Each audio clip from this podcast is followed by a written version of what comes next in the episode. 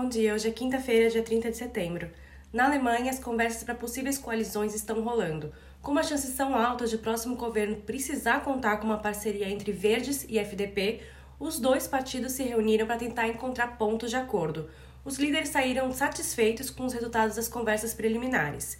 Enquanto isso, chefes da CDU e CSU reiteram que querem formar um governo com a coalizão conhecida como Jamaica, mas representantes do SPD já pediram para Laschet reconhecer a derrota e buscam a coalizão semáforo.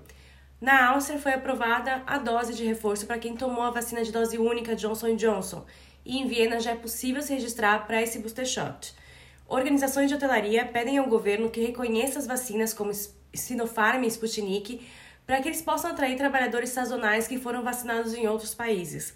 As vacinas da China, como a Coronavac, são aceitas para entrada na Áustria, mas em teoria não pelos estabelecimentos locais.